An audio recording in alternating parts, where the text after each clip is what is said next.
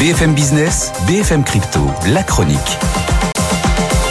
Et on vous retrouve votre Kersulek en direct de Ronex. Alors les cryptos, quelle, année euh, Là encore une fois 2023 et on peut peut-être commencer l'année avec les, les 45 000 dollars euh, pour le Bitcoin?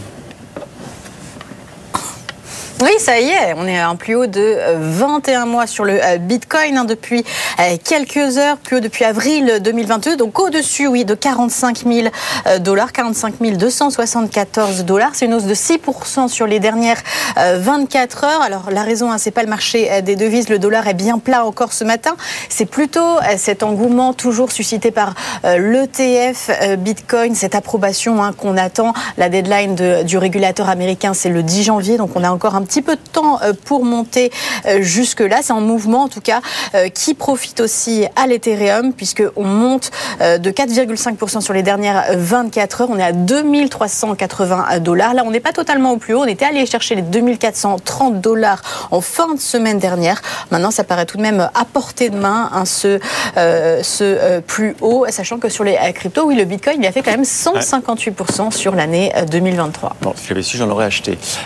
oh, il y aura pas de saison 2 pour euh, euh, Sam Bankman-Fried, le patron de FTX, cette plateforme crypto qui a fait vraiment l'actualité de l'an dernier. Il n'y aura pas de nouveau procès.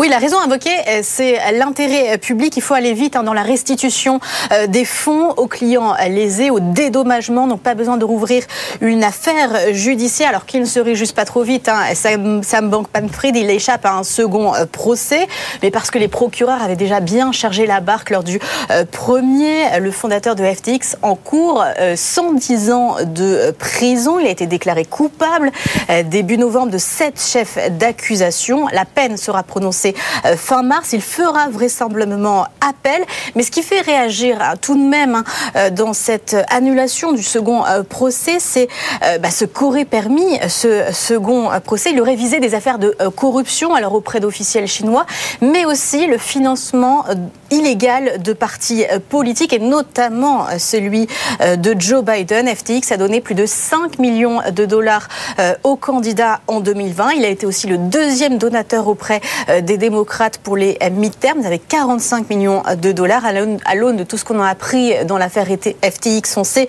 euh, que c'est l'argent de la fraude. Ces financements posent donc problème.